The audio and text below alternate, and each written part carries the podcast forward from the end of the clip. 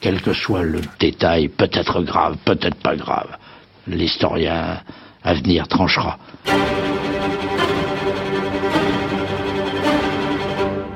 L'État libre de Bavière.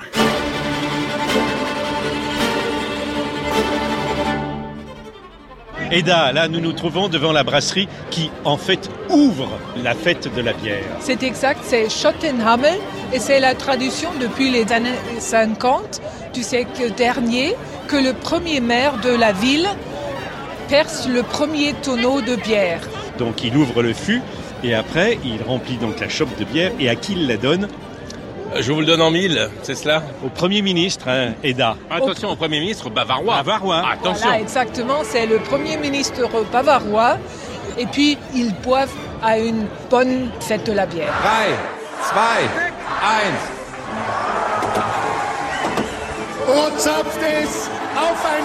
Friedliche. La fête de la bière s'achevait à peine que l'ouragan des élections régionales est passé dimanche. Le ministre-président CSU, Marcus Soder, n'a été crédité que de 37% des voix et a donc perdu sa majorité absolue. Cela n'était arrivé à son parti qu'une fois depuis 1962. La CSU, l'Union chrétienne sociale, c'est à la fois un parti et un grand nombre d'organisations satellites et on y est à la fois conservateur et social, libéral et catholique, et bavarois d'abord. La Bavière, en effet, ne se veut pas un land comme les autres. Ayant été un des États les plus anciens d'Europe, elle a gardé la qualité d'État libre en Allemagne. Les Wittelsbach ayant régné sur elle du XIIe siècle jusqu'en 1918, les ministres, présidents CSU y sont volontiers vus comme leurs successeurs. Les 13 millions de Bavarois se sont longtemps dit heureux dans cet État prospère où l'innovation industrielle s'est très bien accommodée des traditions locales et où le taux de chômage est très faible. Mais l'ordre des choses tremble sur ses bases. La faute en est rejetée sur les réfugiés, survenus en 2015, mais après-guerre, le pays était aussi parcouru de réfugiés très nombreux, généralement allemands, il est vrai. Une organisation concurrente de la CSU à cette époque, le Parti bavarois, où les anciens nazis ne manquaient pas, avait fait campagne contre eux. La CSU, alors, s'était imposée en tenant un langage humaniste. Aujourd'hui, elle a fait le choix d'un autre ton. Cela n'a pas empêché deux partis, l'AFD xénophobe et les électeurs libres, de prospérer à sa droite. En outre, nombre de ces électeurs plus modérés sont passés au vert. Des verts singuliers, comme il sied au pays, et qui parle de la préservation de la nature davantage que du changement climatique. Persuadés de vivre dans le plus beau pays du monde, les Bavarois n'aiment pas qu'on leur annonce des bouleversements. La marche de l'histoire. Jean Lebrun sur France Inter. Julien Torel, bonjour. Bonjour Jean Lebrun. Alors vous êtes à Cergy, à l'université, vous êtes le directeur adjoint de l'Institut franco-allemand d'études européennes, l'ai-je bien dit, mais vous vivez encore un peu en pensée à Munich parce que vous y avez exercé des fonctions pendant plusieurs années. Effectivement, j'ai eu le plaisir et l'honneur d'être directeur de l'Institut français de Munich.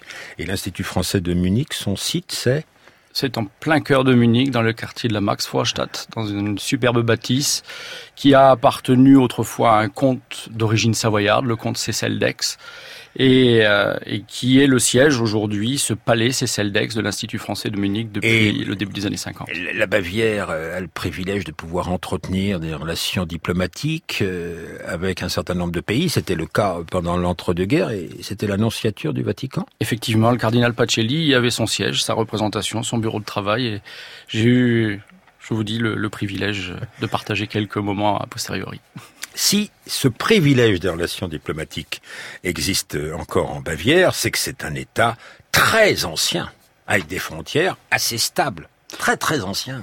Effectivement, très ancien, avec des frontières assez stables. Vous avez rappelé la dynastie des, des, Wittelsbach euh, dans votre euh, présentation. C'est une dynastie qui a effectivement euh, sillonné toutes, enfin, ces 700, 800 ans d'histoire de l'Allemagne jusqu'à la chute de l'Empire, jusqu'à la chute des Wittelsbach en, en 1918. Nous aurons l'occasion d'y revenir euh, juste après, sans doute, avec une forte tradition catholique. Je rappellerai à cet endroit que euh, la, Bavière était au premier siècle une, province romaine, qu'elle a été christianisée par Saint Émran au VIe siècle, que euh, le duc de Bavière, euh, en son temps, a aussi lutté fortement contre la réforme de Luther, qui, dont on a fêté le 500e anniversaire l'année dernière en Allemagne. Et puis cette Bavière, elle est effectivement des, frontières qui ont été relativement stables, situées en plein milieu euh, de ce qu'on appelle l'Europe centrale, puisqu'il y a une frontière commune avec l'Autriche, avec la République tchèque, euh, mis à part euh, le Palatinat rhénan qui lui a été accordé juste après la période de la Révolution française à la fin du XVIIIe siècle et qu'elle a dû rétrocéder suite au Congrès de Vienne. Les frontières de la Bavière sont effectivement stables et, le royaume de Bavière qui a existé après un traité franco bavarois, celui de 1805. Le Parce qu'avant c'était des ducs et ils sont devenus rois grâce à leur alliance avec Napoléon. Exactement. Exactement.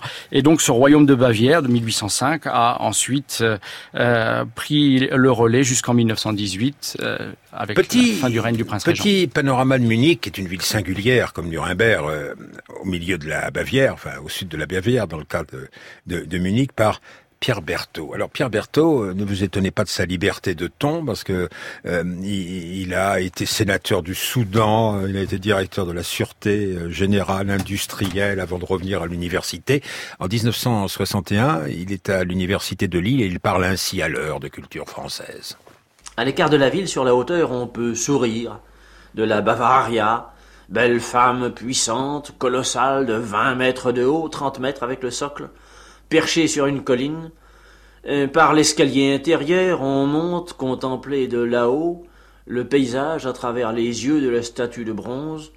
Ce n'est pas plus ridicule que la statue de la liberté à l'entrée du port de New York. À Munich aujourd'hui, on paraît apprécier la discrétion dans le goût. Et plus qu'à l'opulence, on semble aspirer à l'aisance avec un propos d'élégance. Je n'y ai pas revu les matrones de jadis, chairs abondantes, mal sanglées d'un verdouillard tapageur, ni leur mâle au crâne rasé, à la nuque épaisse, lunettes d'acier sous feutre tyrolien, la bedaine mal contenue dans une courte culotte de cuir, les mollets torses plongeant dans des croquenots d'alpinistes du dimanche, personnages caricaturaux qui donnaient une note boche aux rues et aux tavernes. Et il a le droit d'employer le mot Bosch, euh, Pierre Berthaud, parce qu'il a été chef de maquis, commissaire euh, de la République à Toulouse à la Libération. Au fond, vous seriez presque d'accord avec un autre langage. C'est le moins Bosch des Landers. Effectivement, la, la, Bavière, je parlais des liens euh, avec le catholicisme, il y a des liens qui sont très très forts avec l'Autriche, qui est en tout cas entre la Haute-Bavière et l'Autriche, lien qu'on a pu encore constater euh, la semaine dernière, nous aurons l'occasion d'y revenir. Le... Oui, parce que le chancelier Kurz est venu faire campagne auprès de la CSU, mais on a promis de ne pas parler de la CSU avant qu'elle n'apparaisse. Et si vous nous parliez plutôt mode, comme Pierre Berthaud, c'est la veste. Oui, alors justement, euh, ce lien avec l'Autriche, on connaît tous le fameux Diandel, cette tenue que portent les dames et qui met en évidence leur poitrine, euh, la fameuse Lederhose que portent les Bavarois et euh, ces chaussettes d'alpinistes qui l'évoquent. C'est quelque chose qui, je crois que les propos de Pierre Berthaud des années 60, vous m'avez dit, euh, c'est quelque chose qui a après quelque peu disparu effectivement et qui est redevenu à la mode au début des années 2000. C'est-à-dire qu'à partir du moment où s'ouvre la belle saison, au début du mois d'avril, on voit y compris les jeunes générations euh, fièrement porter cette tunique, cette tracht, euh, pour employer le mot allemand, euh, qui, qui, qui est porteuse d'histoire, bien sûr, de tradition. Et euh, hommes et femmes, jeunes et moins jeunes, vont en famille, en couple, au fameux Biergarten pour déguster une, bonne bière. Et ce Young Karl, cette fameuse veste bavaroise, elle n'est pas bavaroise, elle est autrichienne. Et Louis II de Bavière, un des derniers représentants de la dynastie des Wiesselbach dont vous parliez, eh ben, euh, il a failli, n'est-ce pas, chacun le sait, euh, se marier avec Sissi. Euh, on le voit ici, un moment décisif, parce que les Bavarois vont être obligés d'intégrer l'empire allemand, qui est encore rêvé par Guillaume Ier et Bismarck en 1867. En 1867 encore, alors que s'annonçait l'institution du Grand Reich sous l'égide prussienne, Louis II de Bavière, l'ami de Richard Wagner, retirait sa faveur et la pension qui l'accompagnait au poète Geibel pour quatre vers où celui-ci avait exprimé l'espoir de voir un jour Guillaume de Prusse régner sur un Reich allemand unifié de la montagne à la mer. trois ans plus tard, en 1870, après la défaite française, la pression du chancelier Bismarck sur Louis II est encore plus forte. C'est la lettre que vous devriez écrire immédiatement, sire, au roi de Prusse. Je ne devrais pas le dire, mais le chancelier en personne m'en a dicté chaque mot. Comment? Je demanderai à Guillaume de me rendre le service d'accepter mon royaume à titre de présent. Non, sire. Vous demandez au futur empereur de la nouvelle Grande Allemagne de convier la Bavière à prendre rang dans la Fédération des États alliés. Et moi, je dis, c'est devenir leurs esclaves, moins que des esclaves. Nous serions pieds et poings liés dans la situation la plus humiliante, la plus affreuse qu'on puisse imaginer. Non Non Non, on répète Ludwig dans le film de Visconti. Et pourtant, euh, après avoir refusé le plan prussien déjà en 1849-1850, ce plan prussien euh, d'une Allemagne unifiée dont serait exclue l'Autriche, en 1871, la Bavière va devenir un land de cet empire allemand euh, unifié par Bismarck et deviendra le second État du Reich, euh, mais avec cette position de second qui aujourd'hui reste Une de manière blessure. latente une sorte, une blessure et un léger complexe des Bavarois vis-à-vis de Berlin. Euh, Pendant la Grande Guerre, c'est sous commandement de Berlin que les armées bavaroises euh, combattent. Pendant la République de Weimar, la Bavière sera un État libre.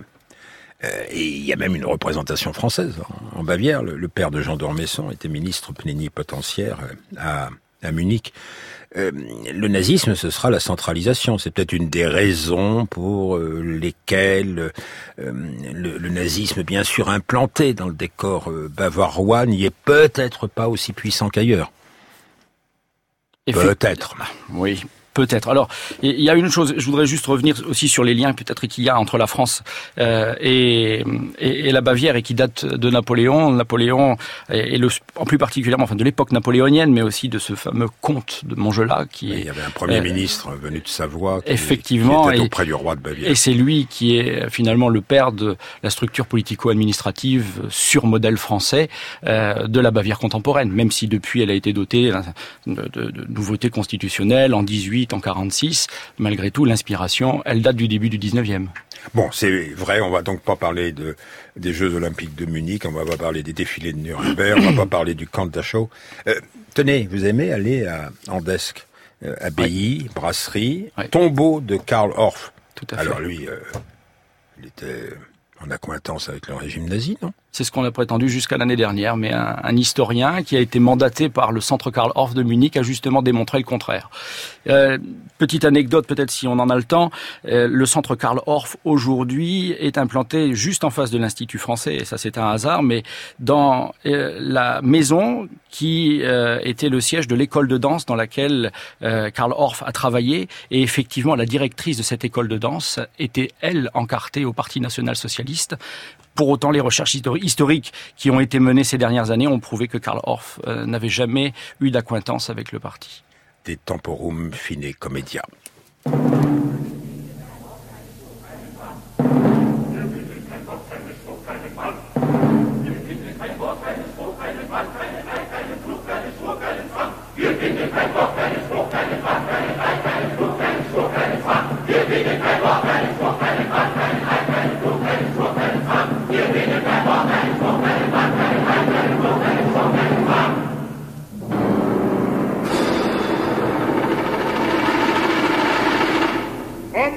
Genus demoniorum secorum claudorum sive confusorum La marche de l'histoire. Jean Lebrun sur France Inter. L'État libre de Bavière avec Julien Torel. Dans un instant, on parlera de France. Joseph Strauss qui aimait émailler de citations latines ses discours, comme Karl Orff, euh, sa, sa musique, mais d'abord le parti qui va se constituer dans l'État libre de Bavière, qui continue à porter ce titre dans la République fédérale, et qui est un parti symétrique de la CDU de, de Bonn, mais, mais différent. La CSU. Alors, on désigne la CSU comme le parti frère euh, de la CDU. C'est effectivement la, Bavière est le seul endroit où le parti de la droite conservatrice est représenté par la CSU, qui n'est présente nulle part ailleurs en Allemagne. À l'inverse, la CDU, euh, elle, n'est pas présente en Bavière. Ce sont uniquement des candidats de CSU euh, qui participent aux élections. Il faut dire que la CSU est tout de même un brin plus conservatrice que la CDU, qui est beaucoup plus modérée, en particulier depuis Angela Merkel. Il y a, vous évoquiez Strauss à l'instant, Strauss euh, a cette citation célèbre euh, que les journalistes et observateurs continuent d'employer, de, euh, c'est-à-dire qu'à droite de la CSU, il ne peut y avoir aucun parti légitimement élu. Et c'est peut-être ce qui a conduit ce, ce, ce, ce virage à droite de la CSU au cours euh, des trois dernières années euh, dans le sillage de la politique migratoire du gouvernement Merkel, le, avec laquelle elle n'était pas d'accord. Le ministre-président qui est CSU depuis 1962, euh, c'est abusif de dire que il peut être considéré comme un descendant des rois Wittelsbach certains se sont quand même comportés comme de vrais monarques. Euh, vous parlez de 1962, c'est l'époque où Strauss est déjà président de la CSU, il l'est depuis 61. C'est le, ministre-président Alphonse Goppel qui euh, a été ministre-président jusqu'à 78 et c'est Strauss qui lui a succédé jusqu'à sa mort en 88.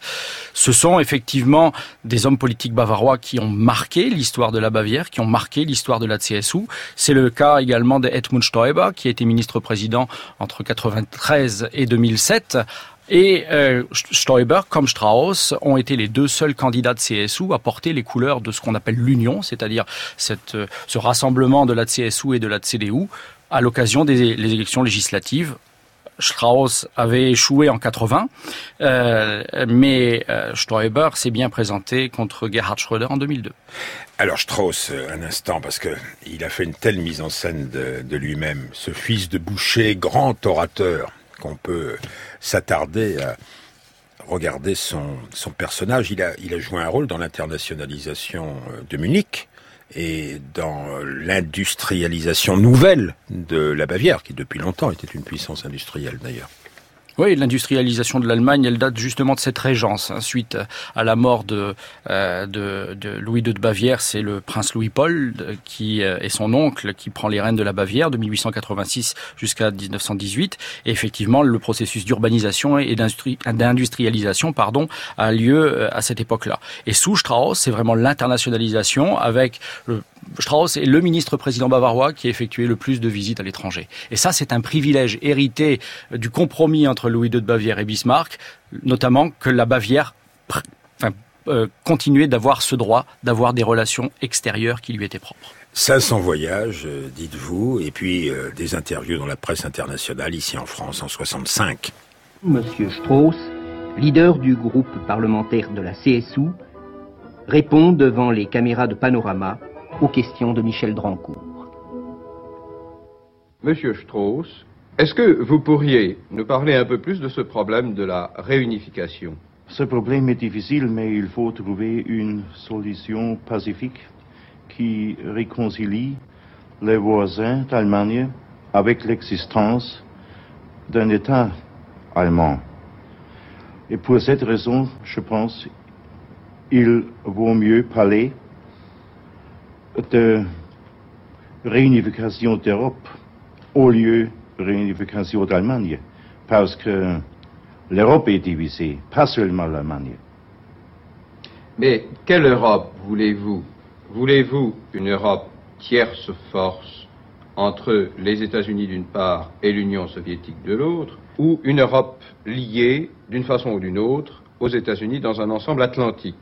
Nous voulons une Europe comme une puissance deuxième du monde libre, mieux qu'une Europe comme une puissance troisième neutre entre Moscou et Washington.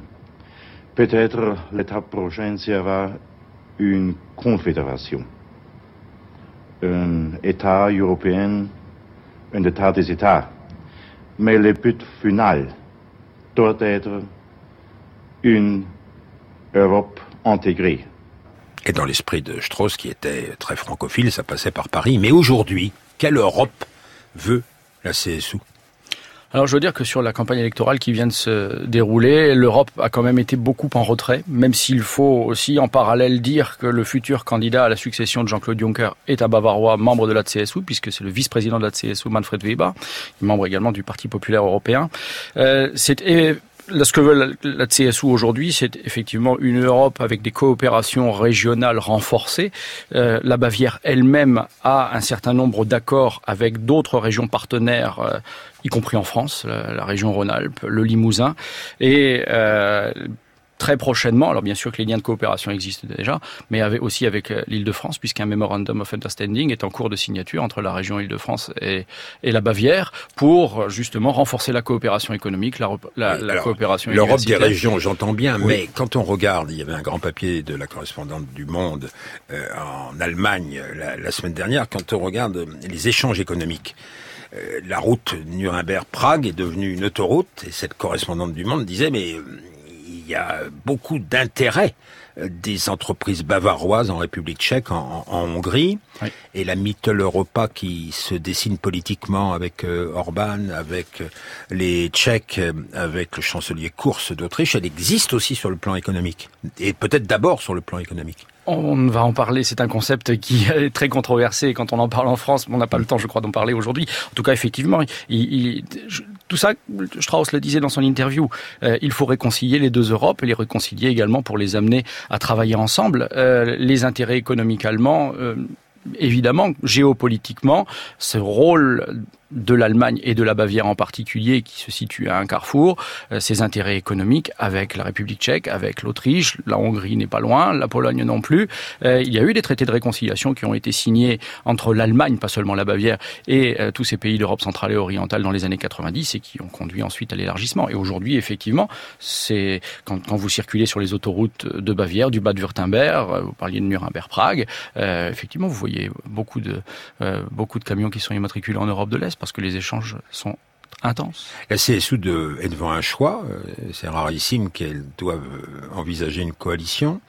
C'est possible une coalition avec les Verts? Le ministre de l'Agriculture à Berlin, c'est un CSU. C'est lui qui, sans l'aval d'Angela Merkel, mhm. défend euh, le maintien euh, sans réserve du glyphosate. Comment il, il peut s'entendre? C'était la législature précédente. C'était la fin de la législature précédente, effectivement.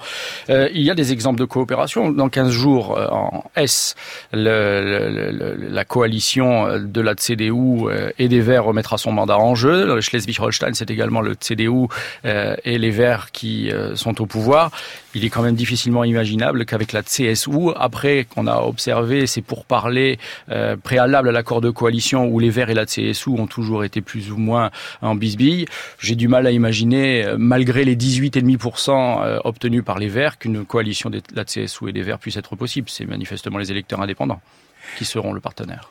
De toute façon, dites-vous, la Bavière restera la Bavière. Merci à vous, Julien Torel. L'émission a été préparée par Frédéric Martin, Franck Olivard, avec à la technique Ronan Maï. La réalisation, c'est Audrey Ripouille. C'est comme la salamandre qui résiste au feu, la Bavière. La salamandre, Mathieu Vidard? Oui, Jean, c'est le dossier de l'émission dans un instant. Un amphibien qui nous intéresse beaucoup aujourd'hui. Un amphibien. C'est donc le thème de la tête euh, au Absolument.